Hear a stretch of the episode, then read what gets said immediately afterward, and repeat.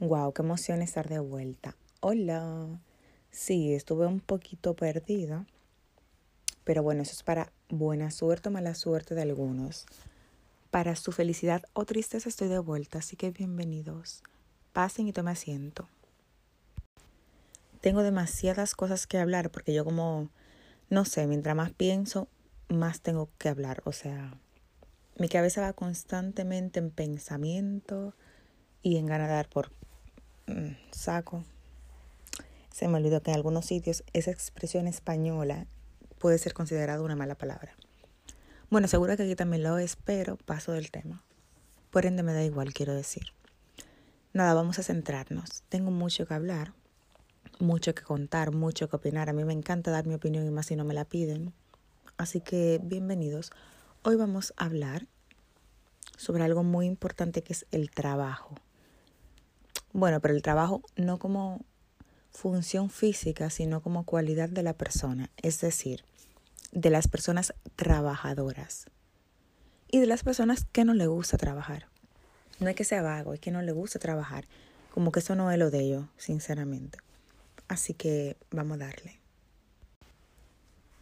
Por raro que parezca, yo he conocido más de una persona, a ver, no porque te lo digan, porque la mayoría de las personas que son antitrabajo no te lo suelen decir. Siempre tienen un cuento, siempre tienen una excusa, es que no aparece, es que yo he buscado, es que de donde me llaman no me conviene. O sea, siempre tienen como una pega para ese trabajito que le está surgiendo o esa oportunidad que les llega. Porque encima a esas personas le llegan más oportunidades. Sí. Al que no quiere hacer las cosas le llega todo. Y al que la quiere hacer, usted ve que se pasa la vida buscando y no encuentra. La suerte del feo, el bonito la desea. Entonces, ese tipo de persona no suele decir, ay, es que no me gusta trabajar porque soy una persona perezosa y me gustan los mangos bajitos, como decía un cuento dominicano. Sino que dice, no, porque es que yo he estado buscando un encuentro y que la cosa está difícil, no hay de nada. Yo sé lo que es la cosa está difícil, porque yo estuve cerca de 15 días, sí, como 15 días, 20 días buscando trabajo y me estaba volviendo loca. Yo estaba que si veía una, una pistola mal puesta, igual me daba un tiro. Bueno, en verdad no es cierto, pero me gusta mucho exagerar, gracias. A lo que iba. Es muy complicado, pero claro, ya cuando pasan 15, 20 días, tú ves que se acerca el siguiente mes, que tú sigues sin tener nada. En mi caso, que soy responsable, tengo compromisos, hay gente que tengo que pagarle, porque el hecho de que yo no tenga trabajo no es culpa de mis caseros, o sea, yo igual tengo que pagar un alquiler. El hecho de que yo no tenga trabajo no quiere decir que yo no coma, yo igual tengo que comer. Entonces, como persona responsable se acerca el final del mes, de lo que sea, ya tú empiezas a abrir oportunidad, a abrirte un poco la cabeza porque tú necesitas sí o sí un ingreso. Por lo que yo estaba dispuesta, bueno, en McDonald's siempre están buscando gente para cajero lo que sea, yo no tengo experiencia, pero si me cogen yo aprendo. En no sé quién igual y quieren mesero, qué sé yo. O sea, que no tienes formación en algo específico, claro, eso te fastidia bastante. Pero tampoco es imposible. Yo estaba que ya decía, mira, que si aparece un trabajo barriendo, barriendo me voy. El punto es hacer mi dinero de forma digna y pagar las, las deudas que tengo, porque a mí deber no me gusta. Pero claro, eso lo digo yo y eso lo hago yo. Hay personas que por más oportunidades que le lleguen, nunca encuentran como la idónea, como que nunca arrancan. No porque es que se me queda lejos señora, que yo tomo una hora y media o tomaba una hora y media en llegar a mi trabajo. Y en el otro yo tomaba 45 minutos. No, porque es que este pagan poco. Señora, que yo he vivido cuatro años que llevo en este país cobrando poco. Pero claro, me da para pagar mis deudas. Me da para tener que comer, pagar mis compromisos. Pues me da igual. O sea, yo prefiero tener 10 por ejemplo, que tener cero. Porque tú sentada en tu casa mirando el techo, el ingreso es cero. Entonces tú vives de las cotorras, o sea, del palabrerío, de la verborrea, como dicen. Usted vive del cuento. Ah, mira, si tú me puedes dejar tanto. Ah, yo sé que fulano está allí comiendo, déjame coger para allá. Que yo sé que me van a invitar porque ellos saben mi situación. Gracias, reloj, por recordarnos la hora. Gracias. Eh, O sea, hay gente que vive del cuento. Claro, yo soy responsable, fui criada por una madre muy trabajadora, yo no sé lo que vive del cuento. Pero me he topado con personas, así como me he topado con gente que no le gusta trabajar ni el trabajo, ni sabe lo que es un esfuerzo por lograr algo que quieren, también me he topado con personas que son completamente lo contrario. En este caso pienso, o sea, pongo como referencia a dos amigas que tengo, una en España, la otra en Estados Unidos. Da igual la hora que sea, usted le puede escribir a esa persona y fácilmente que te responda al momento. ¿Por qué? Porque están trabajando. O sea, por ejemplo, la de Estados Unidos. Ella está estudiando, ella está llevando su hogar, es decir, no tienen hijos, pero como quien dice, tiene responsabilidades en la casa porque tiene su esposo y hay cosas que a ella como tal, o sea, no es que hay que la mujer le toque, no, es que en el caso de ella, a ella le gusta hacerlo y ella lo hace por iniciativa propia. Entonces lleva la responsabilidad de su hogar, estudia, trabaja y tiene negocios alternativos, tiene sus picoteos, siempre está mirando dónde puede invertir, dónde puede sacar algo, si tiene que atravesarse a la ciudad para vender no sé qué, ella va y lo hace, que es tarde de la noche, pero bueno, estoy haciendo las tareas, o estoy estudiando, o estoy pagando los impuestos, o estoy no sé. O sea, es una persona súper activa que yo, o sea, en mi cabeza mira que yo soy trabajadora, mm, bueno, me considero ser trabajadora, pero en mi cabeza yo no sé cómo esta muchacha se organiza las 24 horas que tiene un día y cómo puede vivir durmiendo tan poco. En el caso de la de España, también está viviendo en pareja, eh, ahí la distribución de las cosas del hogar es más equitativa, pero porque ellos como pareja sí lo han preferido, o sea, entre los dos van haciendo cositas. Su pareja obviamente también trabaja, ella también, ella tiene la facilidad de trabajar desde casa, pero más que la facilidad es una cruz, porque tú le escribes un sábado de la mañana, temprano, y la muchacha te responde casi que al momento. Fijo que está trabajando. ¿Y tú qué tal? Bueno, que ayer acabé a las 11 de la noche trabajo, ayer acabé a las 12. Es que me he pasado el día entero trabajando yo le digo a las dos que se van a hacer millonaria pronto y a mí me alegra porque me gusta tener amigos millonarios y gente que progresa cerca de mí y en mi vida. Porque primero, porque me alegro de los logros que consiguen, porque sé el esfuerzo que están poniendo y el empeño para conseguirlo. Y segundo, porque yo puedo ir a Lambé. Entonces, bueno, para los que no son dominicanos y no saben lo que es Lambert, ¿cómo se traduce esto? Una ayuda, por favor. ¿Cómo se traduce Lambert? Bueno, una persona que, no sé, que anda buscando que le inviten. No, porque no, el lambón se invita solo. Una persona que ya que tú tienes, te pide para que tú le des. Bueno, el lambón no es que pide, el lambón te mira fijamente esperando que tú te ofrezcas a darle.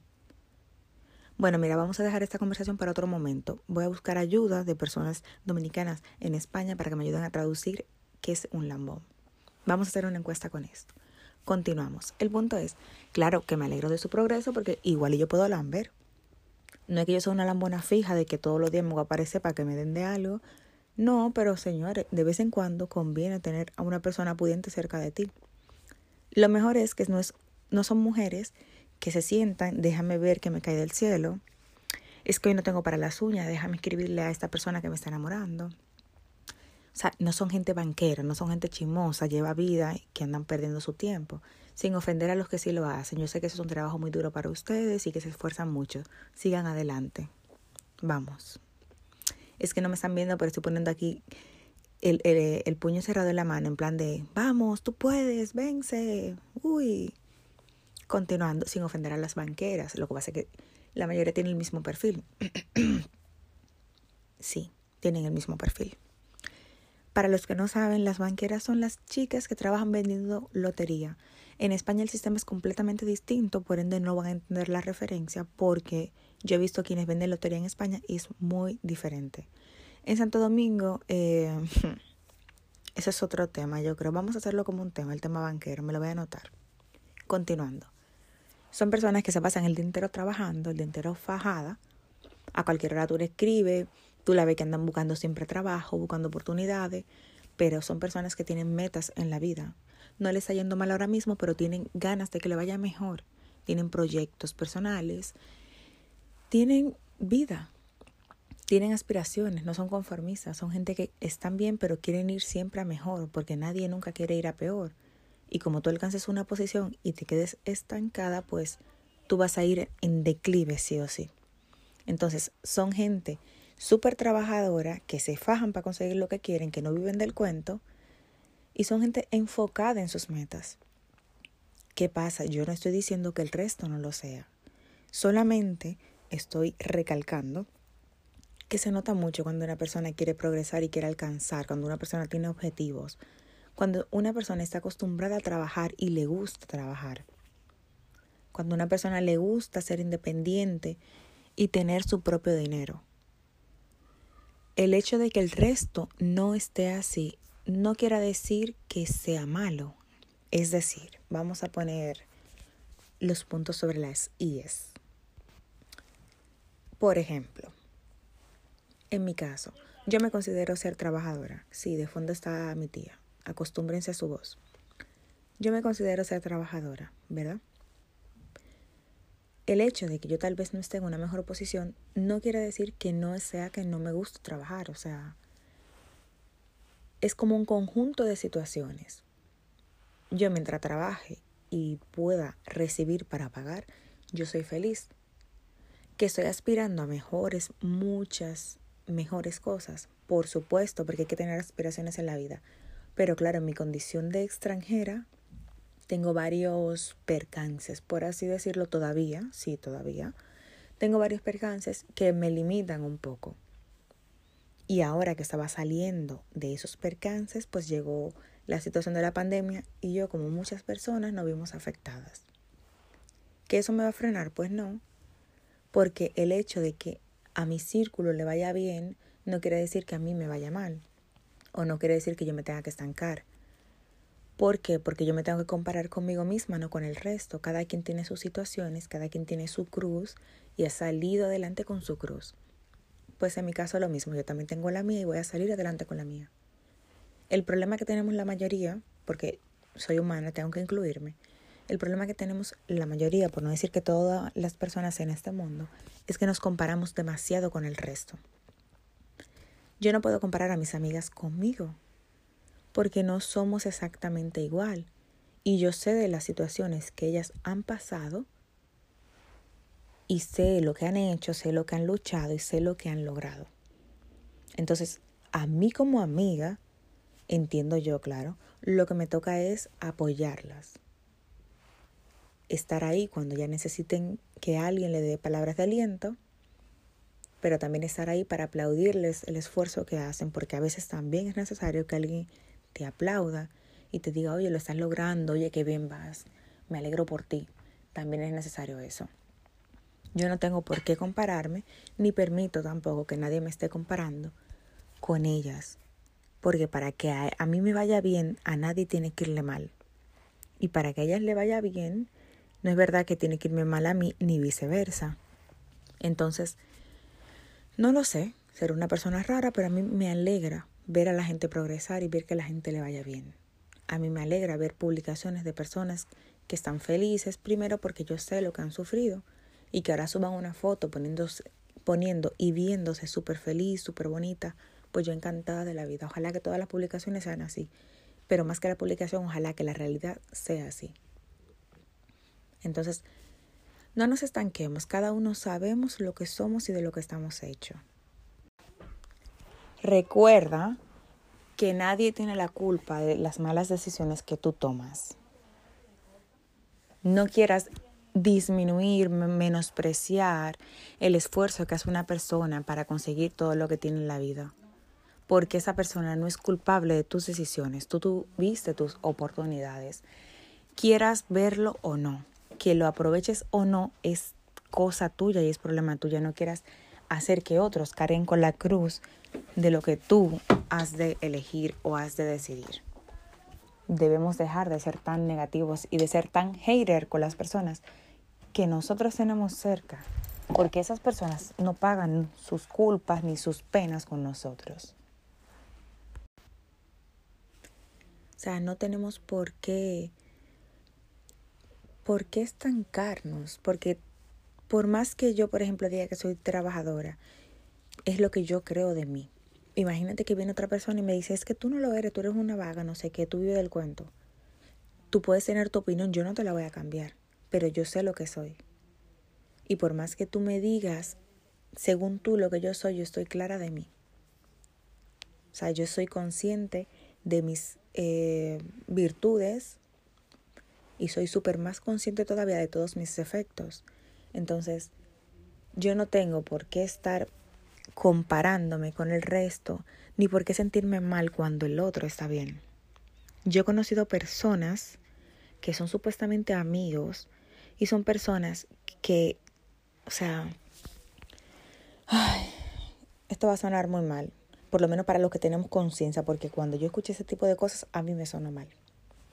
Yo he conocido personas que a sus amigos le dicen, no, pero es que tu dama vive viajando.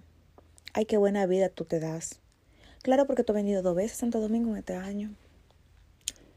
Claro, porque es que mira, yo te vi que tú pusiste que estabas de viaje. No, porque es que yo te vi que tú te compraste no sé qué.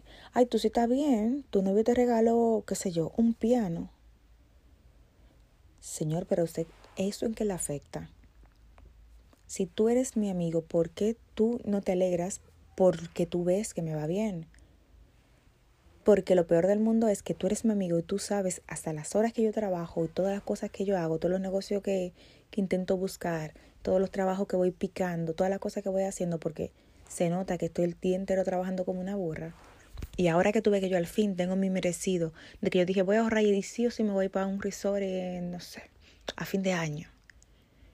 Tú no viste que, o sea, tú no viste de verdad todas las horas que yo tardé trabajando y ahorrando para eso, todo lo que yo dejé de comprarme para yo ahorrar para eso. No, tú solamente estás viendo el premio. Tú no ves el camino recorrido, sino que tú ves el premio que yo he obtenido o la meta que he logrado y alcanzado que yo me he propuesto. Sí, también anda Lía por ahí. El que me sigue en mis redes sociales la conoce. Le dicen la vipita, la vipita atómica, porque ella no se le acaba la energía. Continuando, si usted me conoce, usted sabe el esfuerzo que yo tuve que hacer para lograr algunas cosas. Y que tú veas que yo al fin lo conseguí y en vez de alegrarte por mí, lo que me digas es, ay, qué buena vida tú te das. Sinceramente, mira, no se puede evaluar a las personas por un momento, ni por una palabra, ni por una frase. Pero sinceramente, una persona que me diga una, una mierda. Ay, bueno, sea, aquí no somos muchachos. Una persona que me diga una mierda así, y automáticamente la saco de mi vida. Porque eres una persona envidiosa, una persona egoísta y una persona que no sabe, o sea, yo no tengo la culpa de las malas decisiones que tú tomes en tu vida. Si yo, por ejemplo, acusara a esas amigas de las malas decisiones que he tomado en estos tres últimos meses de mi vida. Igual y hace más meses, pero yo valoro estos últimos dos, tres meses de mi vida que han sido muchas malas decisiones. O sea, esas personas me han, me han aconsejado.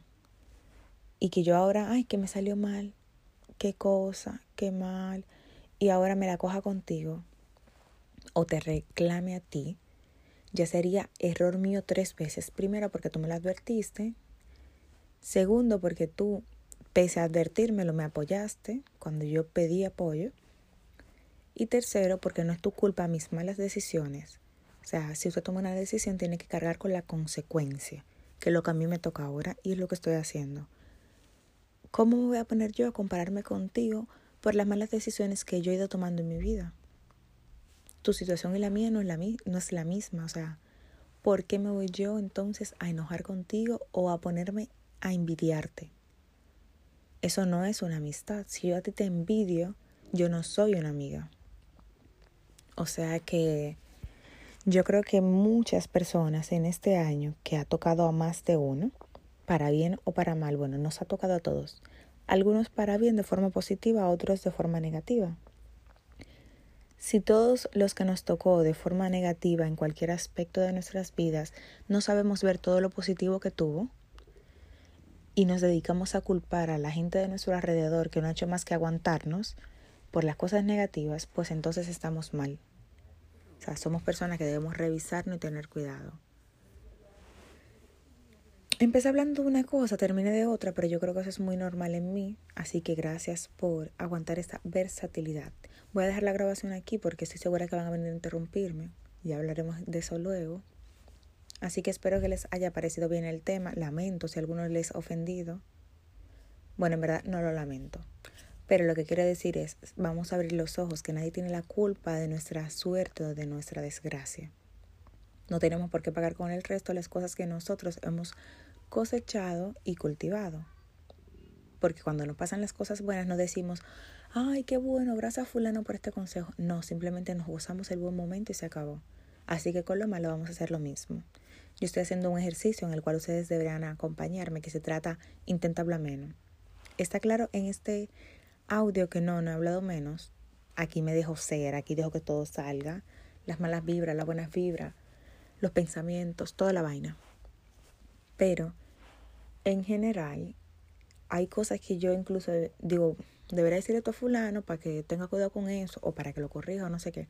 Y después yo misma me estoy como controlando en plan de, mi loca, cállate un rato, que tal vez de tú hablas menos te fuera mejor en la vida. Ese es mi nuevo lema. Este, este año me enseñó eso, que yo mientras menos hablo, mejor soy. En el caso de los podcasts, lo siento, este es mi monólogo preferido, no puedo dejar de hablar. Pero en el caso de la vida en general, mi convivencia con las personas que me rodean, sí, estoy intentando ponerlo en práctica, es muy difícil para mí porque hablo mucho, me he despedido tres veces y sigo aquí hablando, gracias. Así que por favor, mándenme buenos deseos, no me pregunten cosas, no me provoquen, no me pregunten cosas que usted sabe que yo le voy a decir sin pelo en la lengua, porque entonces usted no me está ayudando, usted me está provocando. Ahora, si usted me pregunta, aguante la respuesta. Nos vemos en la próxima. Ay, qué lindo.